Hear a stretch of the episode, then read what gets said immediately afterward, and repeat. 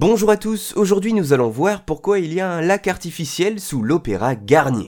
Depuis sa construction en 1860, l'Opéra Garnier, situé à Paris, abrite à une dizaine de mètres sous la Seine, au niveau du cinquième sous-sol, un intrigant bassin seulement connu d'une poignée d'initiés. Mais alors à quoi sert cette eau et que fait-elle au-dessous d'un des édifices les plus importants de la ville de Paris? Eh bien en fait, ce mystérieux bassin a été conçu par l'architecte de l'Opéra lui-même, Charles Garnier, en 1860. Érigé sur une importante nappe phréatique, le terrain étant très marécageux, le bâtiment de l'Opéra Garnier s'est vu ajouter des bassins qui permettaient de mieux répartir les charges d'une partie des bâtiments et également de faire office de réservoir pour les pompiers en cas de sinistre, ce qui était assez fréquent à cette époque. Et donc, ce sont au total 10 000 mètres cubes qui se trouvent directement sous les pieds des comédiens et des spectateurs et qui sont évidemment inaccessibles au grand public. Seuls les sapeurs-pompiers de Paris et les plongeurs de la police nationale y ont accès lors de leurs entraînements. Via la plateforme Google Art et Culture, il est néanmoins possible d'avoir un aperçu de ce lac artificiel sous l'opéra pour les plus curieux d'entre vous. Un endroit couvert de mystères qui a inspiré l'écriture du fantôme de l'opéra à l'écrivain français Gaston Leroux, un roman français à succès qui tire entre le policier et le fantastique. Ce livre s'inspire probablement des rumeurs qui ont couru sur de prétendus mystères provenant des dédales souterrains de l'opéra Garnier dans la seconde moitié du 19e siècle.